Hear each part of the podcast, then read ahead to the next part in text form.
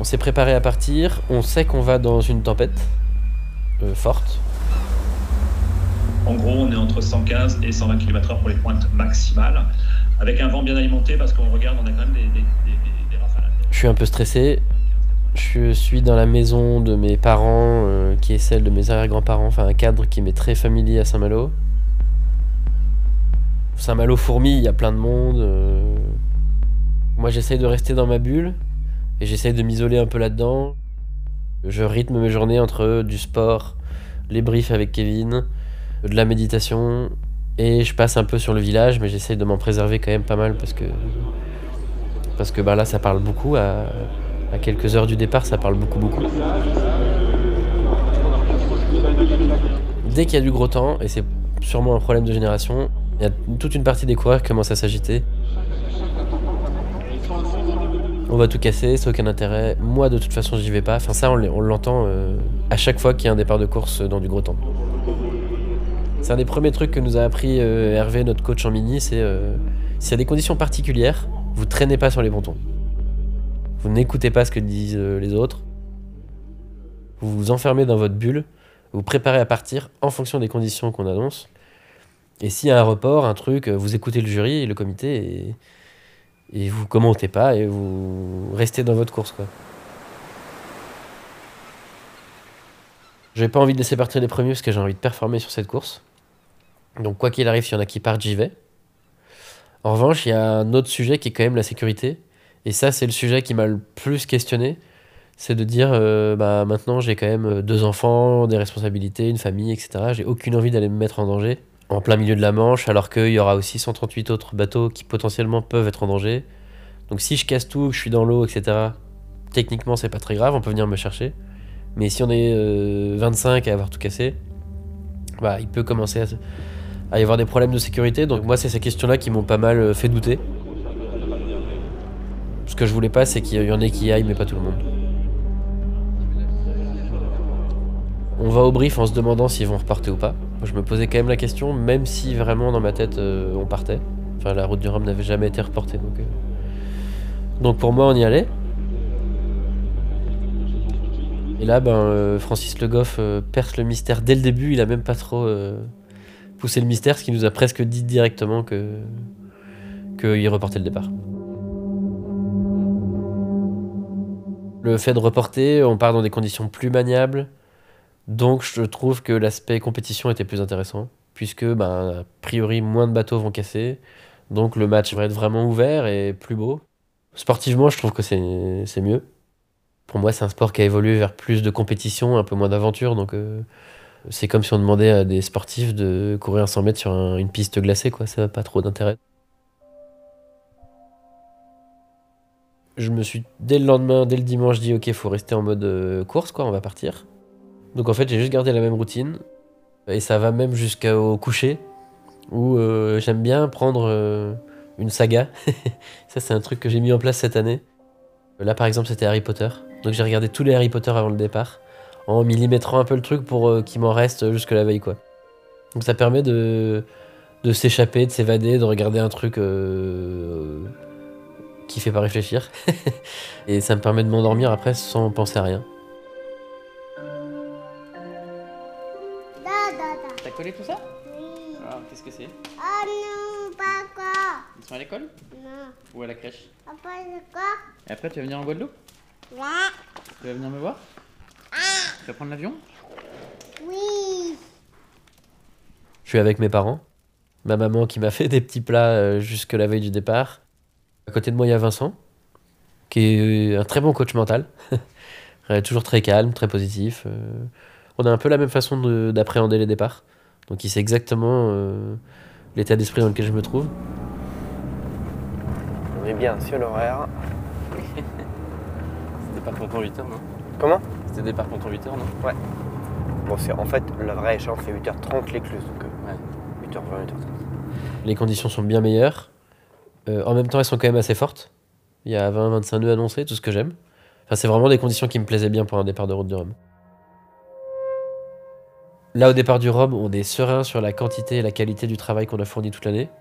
Euh, Je me suis mis moi-même, et avec un peu les sponsors, mais une belle pression pour euh, faire un beau résultat.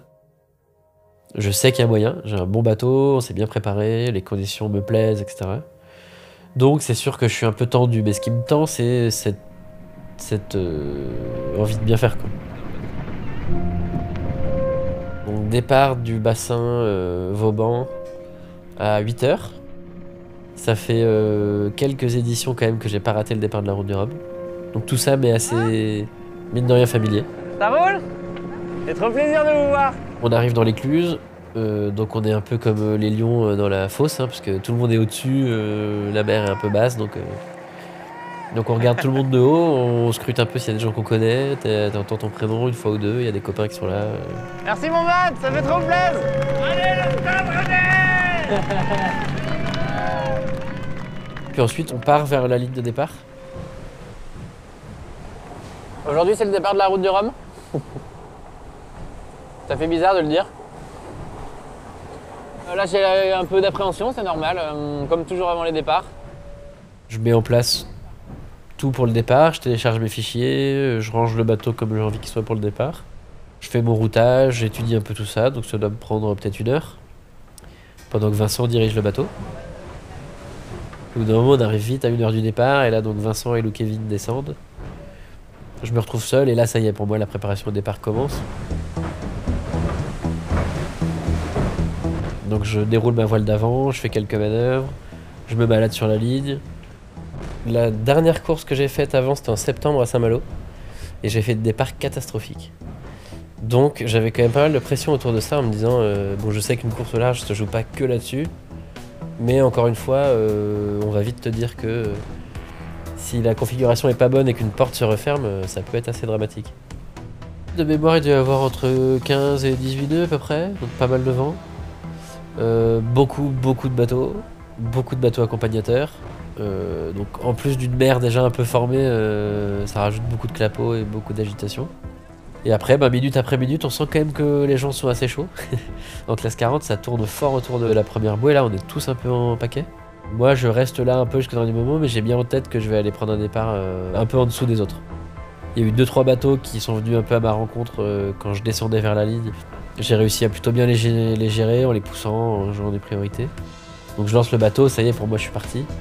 3, 2, 1, départ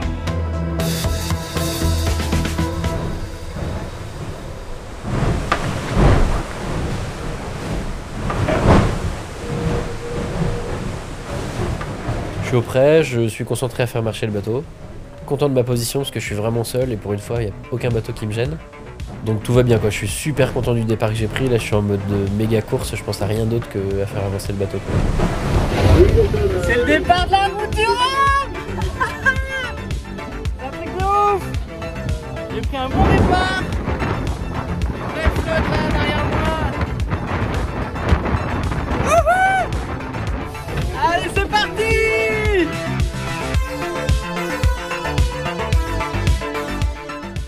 Première étape vraiment difficile franchie. J'enfile un ciré euh, étanche à manchon. J'ai sorti mon sac de bouffe, euh, il y a de la musique à bord, euh, ça y est, je suis en mode course quoi. On met quand même pas mal de temps à aller euh, au premier virement de bord au large pour se diriger vers le Cap Fréhel. On passe du Nacker et là j'ai une super speed. Je suis hyper content du bord que je fais euh, à la côte face au courant. Euh, et puis là je suis en train de voir que je suis a priori dans les premiers classes 40 comme j'étais proche de la côte, j'avais de la 4G. Et j'actualisais la carte toutes les 5 minutes, je regardais même sur Twitter et tout, ça s'y avait pas des trucs qui disaient euh, Mathieu a passé la ligne, euh, la bout de dégagement premier quoi. Et puis au bout d'un moment, je comprends que c'est le cas. Donc là, j'avoue, méga, méga joie quoi, j'étais trop content. euh. Un truc aussi bien, je savais que ça allait me mettre dans un mood terrible pour la suite.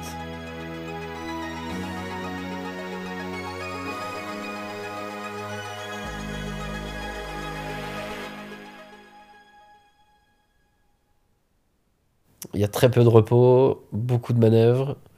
Euh, dès que le courant forcit, une fois qu'on a passé, euh, qu'on est dans les côtes d'Armor là, euh, la nuit on tricote dans les cailloux, on fait je sais pas combien de virements de bord au ras des cailloux. Donc là, il faut imaginer nuit noire, mer relativement calme, je sais pas, il doit y avoir 10-15 nœuds de vent. Sur le bateau, tout est sombre, on essaye de pas faire de lumière un peu forte parce que sinon on se fait mal aux yeux, après on a du mal à revoir.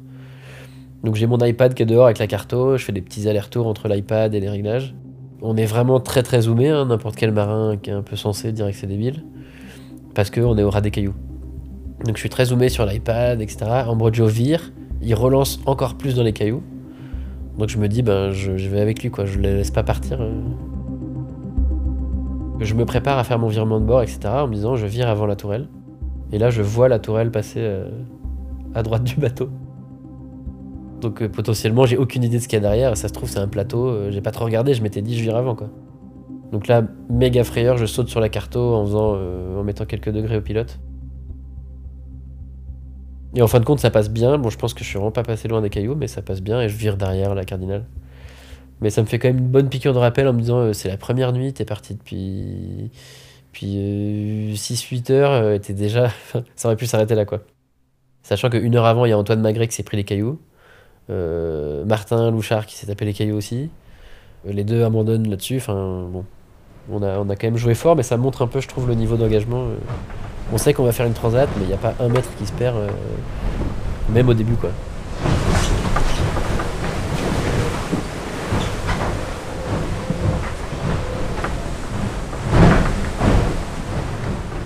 Après, il y a une première option stratégique. On est tous un peu de front. Est-ce qu'on rentre dans le chenal du four ou est-ce qu'on trace tout droit par le front vert? On hésite un peu. Moi, je suis contact euh, collé. On se voit à chaque virement avec Luc Berry sur la motte et Yann Lipinski. On est collé à l'île d'Ouessant, qui est une île super sauvage, qui commence à s'éclairer un peu des premières lueurs du jour euh, au mois de novembre. Il y a beaucoup de vent et contre le courant. Donc la mer est dans tous les sens. Elle est blanche, mais blanche. Il y a tellement de courant et de vagues que c'est un saut de mouton euh, incroyable. C'est pas très facile à gérer, mais parce qu'on sait jamais trop à quel angle naviguer pour avoir la bonne speed. C'est pas des mers qu'on a l'habitude de pratiquer. J'entends un gros bang et je me demande ce que j'ai tapé. En fait, je vois que dans le cockpit par terre il y a la porte du bateau. Donc elle s'est arrachée en fait dans, dans le saut de mouton qu'on était en train de faire à Ouessant. Ça, ça m'a plutôt amusé parce qu'on avait passé des heures avec Kevin à se demander si la porte euh, tiendrait si jamais je me retournais dans une grosse tempête, quoi. Si le bateau passait à l'envers, est-ce que la porte tiendrait? Donc euh, ça m'a pas mal amusé de voir qu'elle était tombée dans, dans les premiers 25 nœuds de vent qu'on a trouvé sur notre route. Donc je prends la porte et je la range dans le bateau, un endroit où je sais que euh, je elle va pas me gêner pendant les deux semaines de course. Après 24 heures du départ, ça y est, je suis au large. Donc je me suis éloigné des côtes, je vois presque plus de bateaux autour de moi. Euh, ça y est, je suis en mode route du Rhum quoi.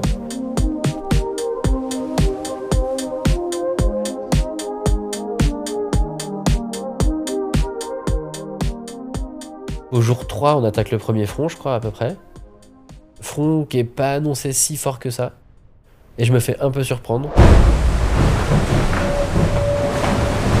Et donc le passage d'un front sur nos bateaux de course, ça fait un bateau très penché parce qu'on est à une allure très gitée du bateau.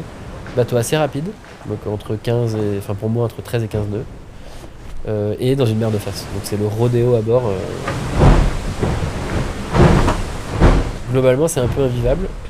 Moi j'aime bien ces conditions donc euh, je me plais bien.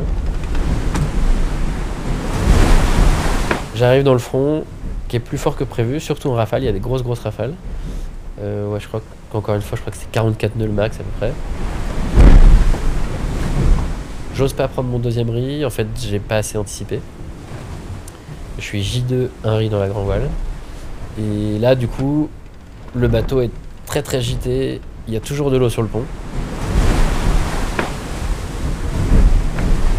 Le bateau est tellement gité qu'il n'y a pas vraiment d'endroit où on est bien.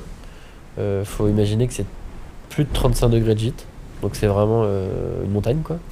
Comme si on était à flanc de montagne. Sauf que ça bouge. La mer de face, un bateau rapide, donc c'est vraiment. euh, Je suis quasiment tout le temps assis, même quand je suis dans le cockpit, je m'assois par terre euh, et je me tiens des deux mains parce que c'est trop. C'est trop violent. Nous on commence à s'y habituer, mais n'importe qui se demanderait ce qu'on fait sur euh, une machine à laver pareil quoi.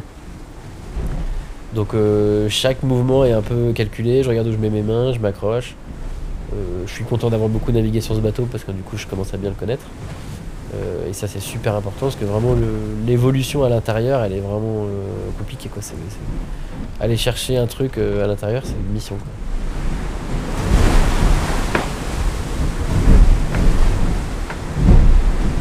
donc là, on fait du sud et on sait très bien qu'il y a un autre front qui va arriver le lendemain, qui celui-ci est le plus costaud. Donc là, on est tous en tribord à mur tout va bien, je suis content de mon positionnement. euh, je suis encore une fois euh, groupe de tête. Et là, il y a le gros truc stratégique de, ma course qui arrive.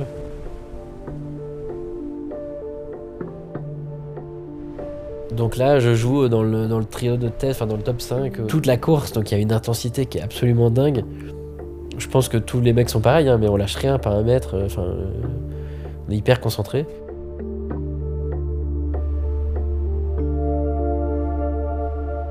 Je vais dormir, je vais faire des siestes, sauf que euh, quand on est très fatigué, ça je, le connais assez bien sur moi, hein, on enlève les phases de sommeil paradoxales, et du coup on rêve énormément et on rêve éveillé. En fait, tu te mets à rêver avant de t'endormir. Et donc là, j'ai des pensées ultra bizarres qui arrivent alors que je suis éveillé. Donc j'ai encore l'œil sur les, la la Carto, et en même temps, il y a euh, des gens avec moi dans mes rêves. Enfin, c'est très bizarre, mais c'est une phase que je connais bien. Et j'ai toujours trouvé assez grisante assez marrante. C'est-à-dire que j'ai l'impression de pas dormir, puis d'un coup, le réveil sonne, et quand il sonne, j'ai l'impression qu'il me réveille. Alors que j'avais pas l'impression de dormir.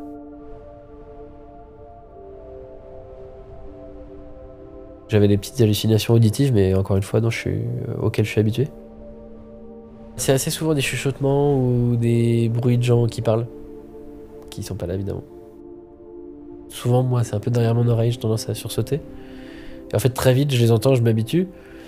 Mais bon, je les écoute pas longtemps hein, parce que je sais que c'est quand même un bon warning sur, euh, la fatigue, donc faut aller dormir. Mais pour autant, je tiens, hein, je crois pas être trop. Trop, trop, trop euh, fatigué, quoi. Je suis pas à la ramasse, je joue bien mes coups, je mange. euh, je m'impose un rythme de sommeil quand même, hein, donc je vais dormir.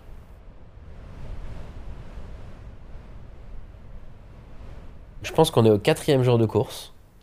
Il y a un troisième front qui arrive. Donc pour l'instant, on a tous géré les deux premiers fronts de la même façon, de façon euh, classique, quoi, comme c'est écrit dans les livres. Au début, on fait du prêt. Et assez vite, je vois pas mal de bateaux qui tirent un peu la barre et qui, du coup, au lieu d'aller chercher le front euh, au plus près du vent, donc en, se rapprochant du vent, ils vont un peu plus vite. Mais pour moi, ils s'en écartent, quoi. Et pour moi, c'est pas la bonne stratégie. Et donc, je passe presque toute la journée à me dire pourquoi ils font ça. La seule raison que j'ai vue, c'est euh, ils ont trouvé que le deuxième front était déjà trop fort. Ils ont pas envie d'aller dans le front d'après, quoi. Donc là, tout de suite, ça allume une lumière. euh, Est-ce qu'il faut y aller? Est-ce qu'ils ont pas raison Quand tu vois Johan Richaume, Corentin Douguet, euh, Yann Lipinski euh, ne pas y aller, tu te dis peut-être que peut-être une raison quand même. Donc, euh, donc là, j'avoue que je passe une journée vraiment dure. Après, c'est la journée, c'est exactement le genre de réflexion que je suis venu chercher, quoi. Être dans le match, réfléchir à des coups, quels coups. Puis vient un peu le moment critique où ben, mon routage il vire quoi. Donc euh, les conditions sont, collent bien au routage, donc ben, est-ce que je fais confiance à mon routage et je vire? Ou est-ce que ça va être trop fort? Je vais me retrouver tout seul dans 60 nœuds, je vais tout péter et je vais trop m'en vouloir quoi. Je fais une actualisation, je vois que personne n'a viré. Ok, je me dis ok, j'attends la suivante. Autre actualisation, personne n'a viré. Merde, là je commence vraiment à douter. Troisième actualisation, personne vire. Juste après, moi je vire. Je suis pas les autres. Les autres, ils sont tous sur tribord à mur. Moi je vire. Je vais tout seul chercher le fond, quoi. J'attends une heure. Actualisation des positions. Ils ont pas viré. Donc là, quand même, grosse remise en question. Je range bien mon bateau, je sais que ce bord-là, il va être super violent. On est en fin de journée, le front, on va le passer entièrement de nuit. Deuxième actualisation, il y en a quatre qui ont viré. Donc là, là franchement, je jubile parce que pour moi, euh, le moment où ils ont viré est moins bon que le mien. Quoi. Moi, j'ai fait du gain à l'ouest, donc je vais toucher le front en premier, donc je vais virer en premier. Et normalement, euh, ben, à mon avis, je croise devant eux quoi, à la fin. Je croise même vraiment devant eux. Et ça veut dire que je suis premier quoi. Et là c'est assez marrant parce qu'il y a un gros mélange d'excitation à fond Je sais que je vais aller dans le baston de nuit et tout. En vrai, j'adore ça. Je suis quand même assez excité par l'idée. En même temps, je reste très très calme. Je trouve c'est super important de rester calme, de pas s'exciter parce que bah, c'est un moment où il faut vraiment être super vigilant. Et en même temps, tu essaies de te détendre et pas focaliser sur euh, l'anémomètre qui monte parce que, parce que sinon, bah, tu vas faire que ça et tu vas stresser quoi. J'ai mon J2 qui est prêt, mon J3 qui est prêt. Les voiles sont roulées de la bonne façon pour que surtout elles ne puissent pas se dérouler. Le pont est rangé. J'ai de la bouffe dehors, un thermos de thé. euh, J'avais tout écrit ça. Qu'est-ce que j'ai dans mes poches? Est-ce que j'ai une frontale? Où est ma frontale de spare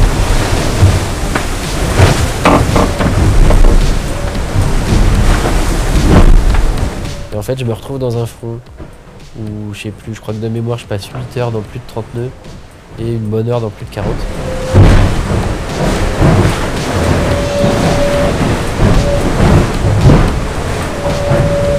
J'avais jamais navigué dans des conditions aussi grosses. J'avais jamais rencontré autant de vent pendant aussi longtemps, surtout.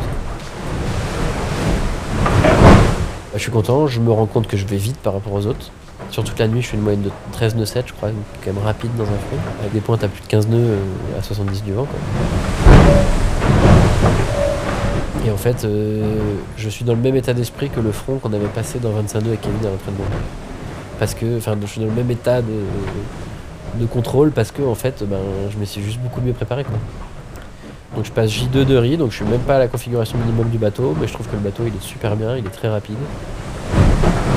C'est absolument invivable, hein, j'ai pas un endroit pour euh, me, euh, me coucher. Je peux pas mettre le nez dehors sans, me prendre vraiment des germes d'eau euh, fortes quoi, qui font presque mal dans la tronche.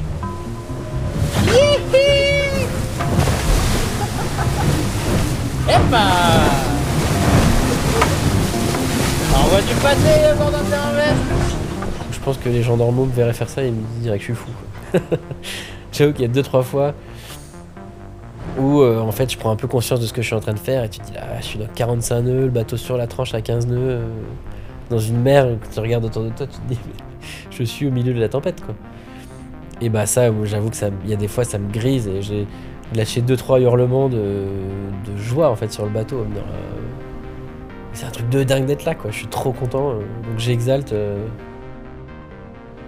le vrai plaisir, c'était surtout la course, quoi. De voir que j'étais devant. Enfin, franchement, je me.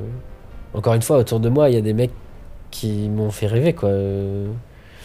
Enfin, j'ai suivi toutes les courses de, Johan. Quand il gagne la solitaire, euh, j'étais à fond. Quand il gagne le dernier homme, j'étais à fond. Pour moi, c'est des mecs qui sont intouchables, quoi. J'ai suivi tout le dernier Vendée Globe avec ses analyses météo. Enfin, c'est un truc de dingue, quoi. Parfois, j'hallucine d'être à ce niveau de performance.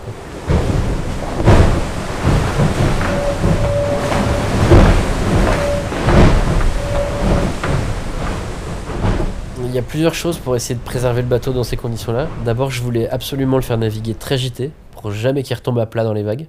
Donc il tombe sur la tranche et c'est comme ça qu'il souffre moins. Et après, pas être trop trop rapide, mais pour moi, une moyenne à 13 nœuds 7, euh, c'était bien. Quand je reprenais un tout petit peu la barre pour avoir des sensations, elle me paraissait bonne. J'ai pas le sentiment que le bateau il s'arrête, qu'il part en survitesse. Pour moi, tout va bien quoi. Je regarde souvent dehors. J'ai toujours mon projecteur dans la poche. Très souvent, je vais le mettre dehors, regarder si les voiles se déroulent pas, s'il n'y en a pas une qui flappe, s'il n'y a pas un air de chute qui s'est détendu, si euh, tout quoi, pour vraiment être en contrôle. Je me repose un peu. Je suis dans le bateau, je me dis il faut absolument prendre des forces parce que ce qui arrive va être vraiment fort. Je suis très calme, j'ai déroulé ma checklist, je sais ce que je fais. Je dors un peu avant le front. Il y a du stress, hein, mais je suis très content de l'option que je joue. Euh, je joue une option déjà, je suis dans un match, quoi. Il y a, un truc qui est en train de se passer qui est super excitant. J'émerge un peu, je me dis bon allez, euh, on va peut-être pas non plus prendre 50 nœuds dans la banette, donc on va quand même aller s'activer un peu. Euh, là je me lève, direct je vois qu'il y a de l'eau dans le compartiment moteur, et que ça ressort par en dessous des insubs euh, sous le vent. Donc il y a de l'eau dans le bateau. Je regarde un peu, tout de suite j'essaie de comprendre d'où vient l'eau. Il n'y a pas mille solutions. Euh, J'entends que la pompe de ballast est en route en plus. Les guillotines de ballast étaient fermées, donc bref, euh, j'ai rempli tout le bateau tout seul, comme avant. Donc je me mets par terre, assis sur les fesses, avec le seau entre les jambes et l'éponge. Faut savoir vraiment que pour aller en bas du bateau, c'est déjà euh, une mission, quoi. Le bateau, il est super penché et, surtout, il saute d'une vague à l'autre. Donc, euh, Donc c'est super violent. J'ai mon casque pour pas me blesser. Je me dis bon, faut absolument enlever cette eau avant que le vent fort arrive. C'est à ce moment-là que le bateau tape un truc. Je ne sais pas quoi. Donc euh, bah, il s'arrête net, hein, donc grosse décélération. Ça c'est mon, coup de chance hein, parce que je suis adossé à une cloison. Donc en fait il n'y a pas de mouvement de recul, je tombe pas dans le bateau, je me blesse pas. C'est vraiment assez violent, donc je sors avec ma frontale, euh, je vois que le safran est relevé, je prends le boot, je le redescends, euh, là vraiment en mode réflexe. Je le mets au winch, je redescends mon safran au winch, clac, il se renclenche. Euh, là j'ouvre un peu les yeux, je regarde autour de moi, je vois que rien de visible est cassé. Le safran n'a même pas eu l'air d'être cassé. Je remets le truc, je reste dehors un peu étourdi en mode euh, oula j'ai j'ai pété le bateau quoi.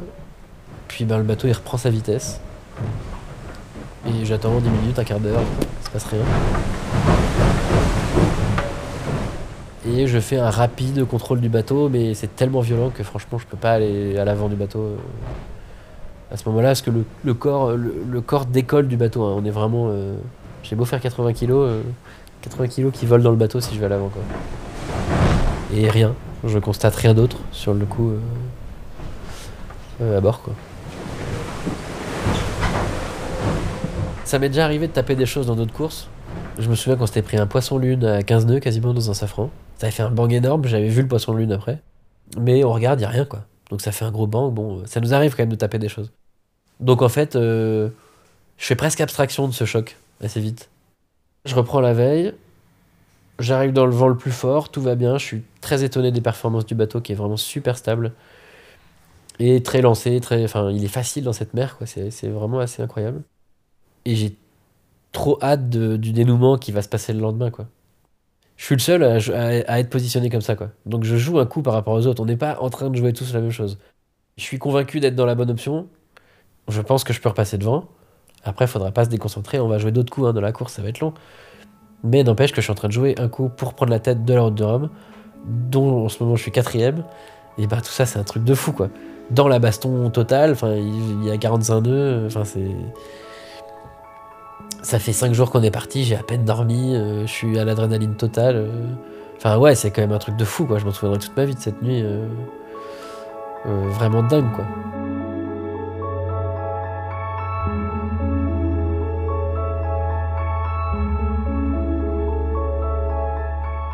Le plus gros du front passe, le petit matin arrive. Là, je me dis vraiment, ok, j'ai passé le plus dur. Maintenant, je vais passer à la caisse, euh, récupérer les fruits de mon option, quoi. Ça va être le meilleur moment de cette course, quoi. Je vais virer, et puis là, je vais passer devant eux, et ça va être dingue, quoi. Je vire. Environ de bord, je vois que mon safran est cassé. Donc, le safran bâbord est cassé. Donc là, première alerte, je me dis, ah bah, ça, c'est pas une bonne nouvelle. Euh, tout de suite, je me dis, ok, je vais aller voir la quille, parce que je sais qu'il y a eu un choc. J'allume la caméra de quille, je vois qu'elle est bien cassée aussi. Et donc là, euh, bah, vraiment ascenseur émotionnel. hein. Je m'apprête à passer le meilleur moment de la course, en fait, je passe le pire moment de la course. Je mets le bateau vent arrière en me disant, faut que je m'arrête et que je réfléchisse. Dans ma tête, j'abandonne. Je suis complètement abattu. Je me dis, bah, j'ai un safran cassé et la quille qui va me ralentir. Euh, Moi, je viens là pour performer. euh. J'ai aucune envie de finir euh, au ralenti parce que je peux pas accélérer, sinon le bateau décroche, quoi. Donc j'appelle tout de suite Vincent. Ou j'appelle Julie, je sais plus. Julie, ben, elle m'apporte du réconfort. Et Vincent, lui, m'engueule. Il me dit non, non, mais la la- le carénage de qui est pété, un safran, t'abandonnes rien du tout, tu fonces aux Açores, c'est sur ta route, tu t'arrêtes, en 3 heures j'ai réparé le bateau, tu repars, t'auras rien perdu. euh. Et en fait, bah, il a les bons mots, hein, franchement, il est trop fort et je suis trop content qu'il ait réagi comme ça. Je me remotive à fond. Je rappelle Julie, je dis ok, Vincent, il pense qu'on peut réparer. euh, je me remotive, je repars. euh, je suis trop content, ça va être une belle histoire, c'est un pit stop, c'est pas grave, je suis toujours devant. ça peut le faire quoi.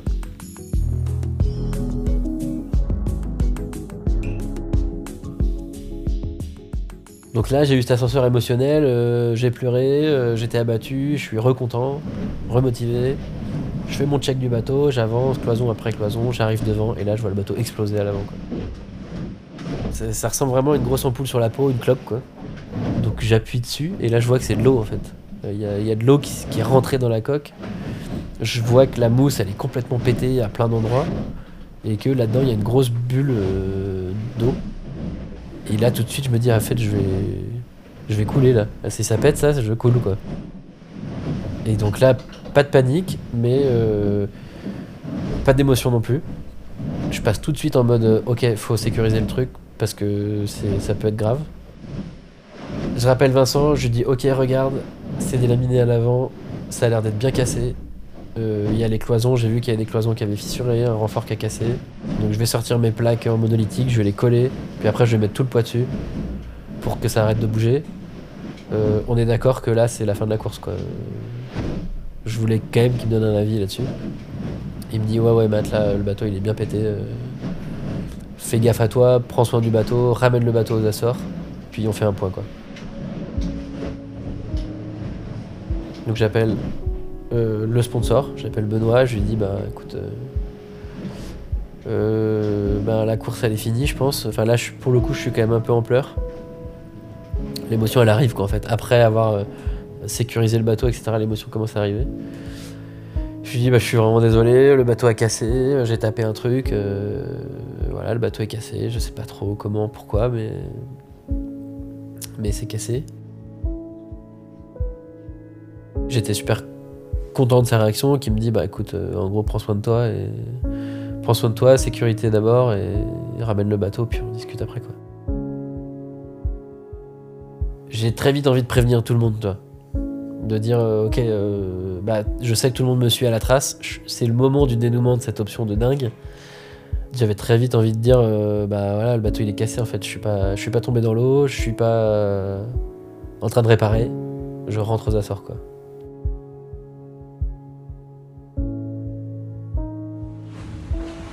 Salut à tous. Euh, et ben, une mauvaise nouvelle. La route d'Europe, c'est fini pour moi. Là, je fais cap vers euh, Punta Delgada aux Açores pour essayer d'aller sécuriser le bateau. J'essaie de trouver la route la plus safe possible. Mais c'est vraiment pas évident vu la mer qui reste et il y a encore pas mal de vent. Euh, bah, je suis évidemment super déçu. Je voulais vous dire un immense merci à tous ceux qui m'ont soutenu depuis le début de ce projet et jusqu'à euh, faire ce incroyable.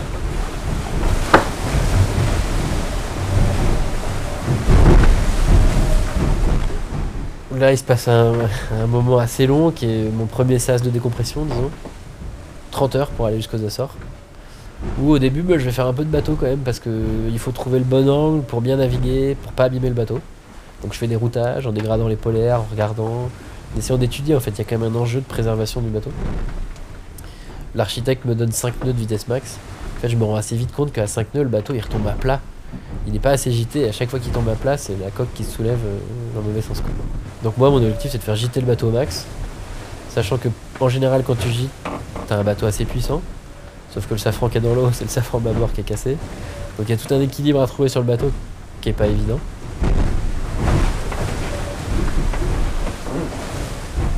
Je vois aussi qu'il y a un autre front qui arrive, le fameux quatrième front qu'on était censé jouer à l'ouest des Açores, avec ben, plus de 25 nœuds de vent auprès. Et ça, je veux surtout pas me retrouver dedans parce que si ça devient dangereux, euh, ben, je vais casser le bateau. Donc j'essaie d'aller quand même assez vite vers les Açores pour m'abriter.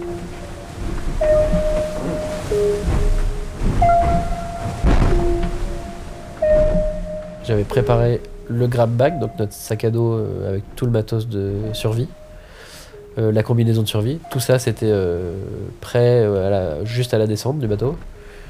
Et j'avais eu Yann, je crois, ou je sais plus qui à la direction de course, qui m'a dit Ok, bah devant toi, il y a un IMOCA.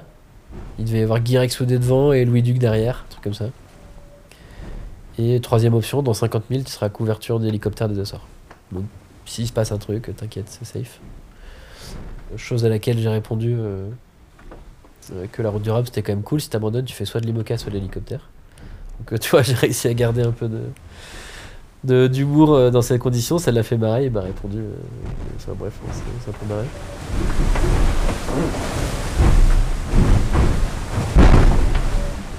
Et là, j'ai reçu des centaines, je pense, de messages de, de soutien, mais vraiment incroyable. J'ai vraiment reçu. J'ai passé euh, les- une bonne partie des 30 heures à répondre aux messages. C'était incroyable le soutien. euh. Euh, f- Enfin, vraiment, c'est super touchant, quoi. De famille, de potes, de gens que je connais moins bien, de vraiment de, partout, quoi. Tu te rends compte que les gens suivaient vachement la course et qu'ils étaient trop déçus pour moi. euh. Et après, ben, il y a 30 heures de nav, hein, c'est quand même assez long. Plus d'une journée à attendre, en fait, une nuit à passer euh, pour aller aux Açores. Et ça, c'était le premier sas. euh, très vite, j'ai compris que ça, ce serait mon premier sas de décompression. Où fallait que je digère le fait que ça puisse euh, s'arrêter et que j'allais abandonner. Quoi. Que j'allais me retrouver aux Açores. euh, avec pas grand monde. À un endroit où j'aurais jamais imaginé me retrouver euh, après quelques jours de course. J'ai l'impression d'être parti depuis trois mois. Été tellement intense qu'on a vécu. Ça a vraiment été une course d'une intensité dingue. Et donc ça me laisse un peu KO quoi en fait. Je suis, je suis là dans le bateau à réfléchir, mais en même temps à pas réussir à trop bien réfléchir.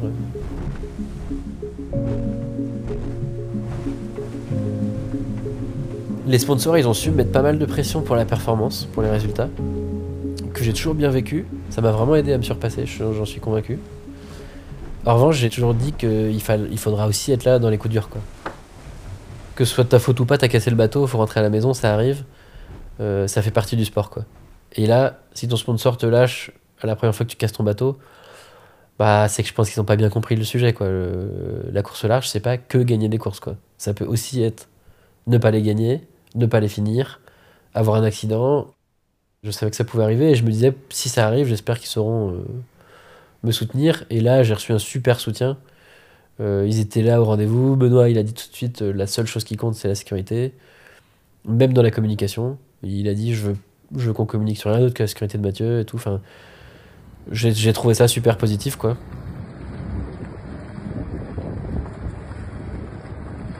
Et nous sommes en direct, euh, Mathieu qui arrive dans le port. Il y a un truc trop bizarre, c'est que quand t'arrives d'une course, normalement, c'est tout le monde te félicite et puis il y a que du positif quoi. Et on va prendre un pare-balles chacun. Comme ça, on va lui attacher sur les filières quand il va arriver. Il va se mettre par ici environ. Là, c'est, je vois bien que mon père notamment, il sait pas trop quoi me dire quoi. C'est bon, bah, bravo pour le début de course, ça c'est sûr parce que c'était dingue. Et en même temps, désolé. euh, En même temps, c'est toujours dur de dire à quelqu'un, bah désolé, merde, je sais pas. Enfin, tu sais pas quoi dire quoi. Donc il y a cette phase un peu bizarre. euh, Moi, je leur dis bon, bah là, j'ai pété le bateau quoi. Euh, désolé quoi. Enfin, je sais pas, je sais pas quoi dire. Donc, il se passe pas grand chose en fait. On amarre le bateau. euh, très vite, Vincent va voir quand même devant. Il me dit, bah là, euh, franchement, je vois pas comment on répare ça, quoi. On confirmera ça le lendemain matin. Pour l'instant, euh, on va aller dormir et puis, euh, et puis voilà. Ça marche Un moment Travaille le matin, bah, premier truc, on prend un petit déj puis on file au bateau, quoi. Moi, j'ai qu'une envie, c'est d'aller voir ce qui se passe, enfin, ce qui s'est passé, quoi. Je mets un maillot de bain, je prends ma GoPro et je vais dans l'eau et je vais regarder ce qui s'est passé sur le bateau.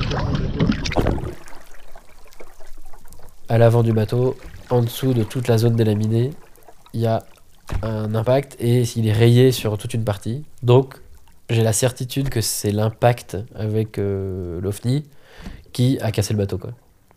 Donc là, en fait, je m'enlève le doute de euh, zut, j'ai trop appuyé dans le front et j'ai tout cassé, euh, qui se transfère direct en euh, a tout tapé. Et après, en, discutant avec l'archi, bateau JT à 35 degrés, le point d'impact d'un objet flottant, il est très limpide. Je me rassure en disant, ok, je n'ai effectivement aucun regret. Mon bateau, il est solide, il n'est pas fait pour taper un truc, c'est sûr, ça, ça le casse, mais la mer, elle lui a fait aucun mal. Donc j'étais pleine balle dans un front à 45 nœuds, euh, et si c'est à faire, je referai. Donc ça, c'est un truc euh, qui est pour moi et pour ma euh, reconstruction, entre guillemets, bah, super important, quoi. Parce que, encore une fois, pas de regret. Avant même d'arriver aux Açores, je reçois un texto d'Axel où il me dit euh, J'ai cassé une barre de flèche, euh, est-ce que tu penses que euh, on peut prendre un morceau sur ton bateau quoi?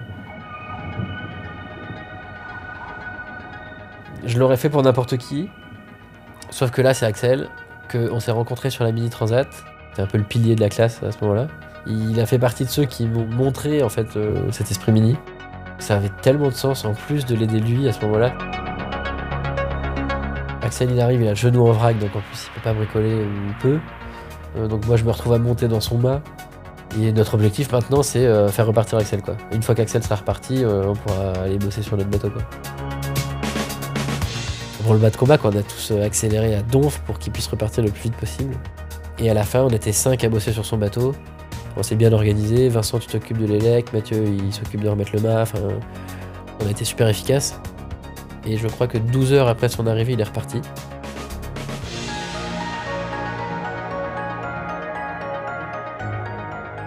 C'était un moment fort, quoi. Tu le vois partir en pleine nuit, il repart tout génac, comme ça, tranquille. À la fois, moi, là, j'ai eu un sentiment immense de jalousie, hein, franchement, de, de me dire, ah la vache, il, il va continuer d'écrire sa route du Rhum, quoi. Mais quelque part, je lui suis aussi assez reconnaissant de m'avoir permis de faire ça parce que ça m'a vraiment bah, un peu sorti la tête de l'eau. Après, en fait, j'ai vécu un peu ma course par procuration avec lui. euh.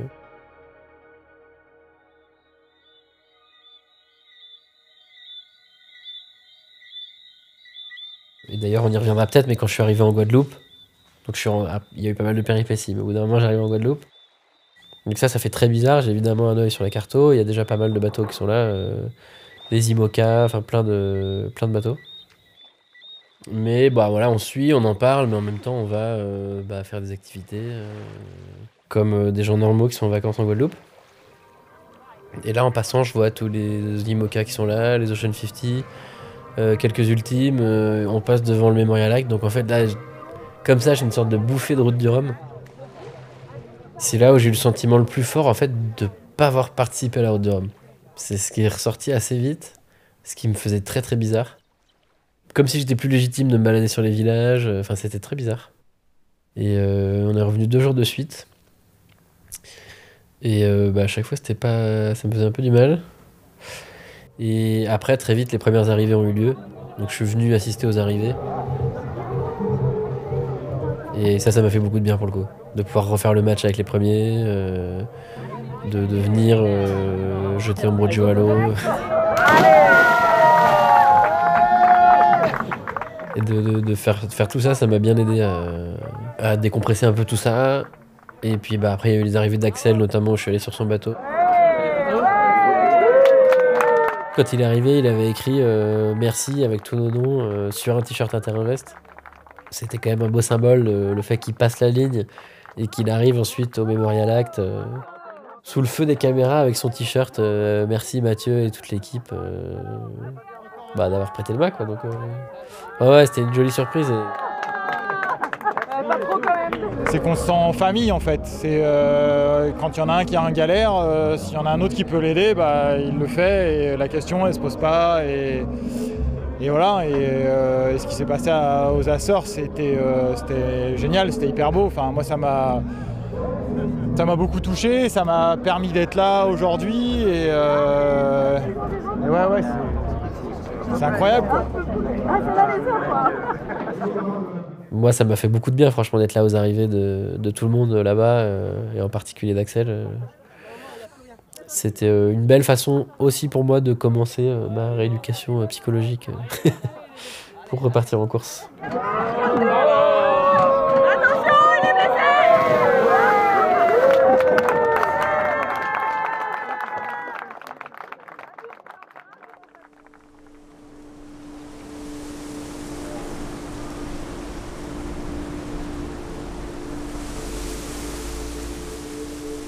Bienvenue à la maison à Pornichet. Aujourd'hui, il y a une belle petite tempête euh, qui passe. On est juste à l'avant d'un front froid.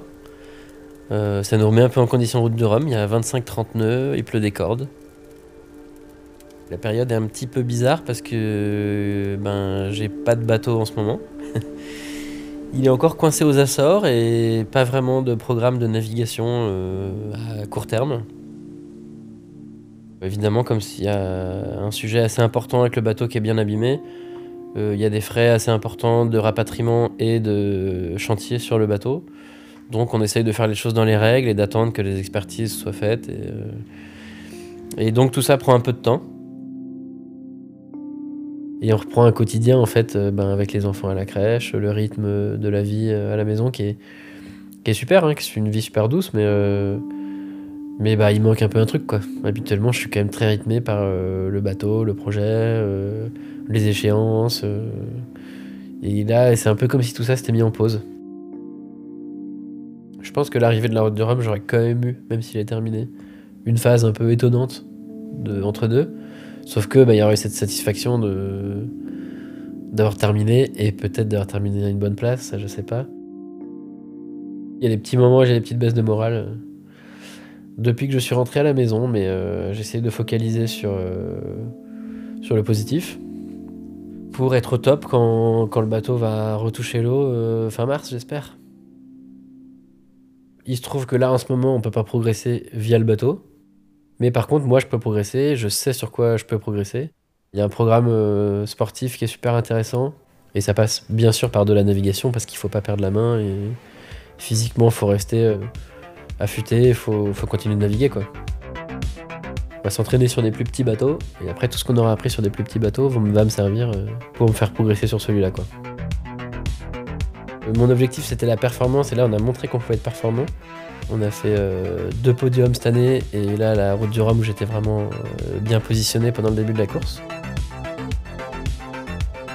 Je dois avouer que le jeu quand on a la possibilité de jouer devant il est quand même encore plus intéressant. Donc bah maintenant j'ai qu'une envie c'est de retourner en course quoi.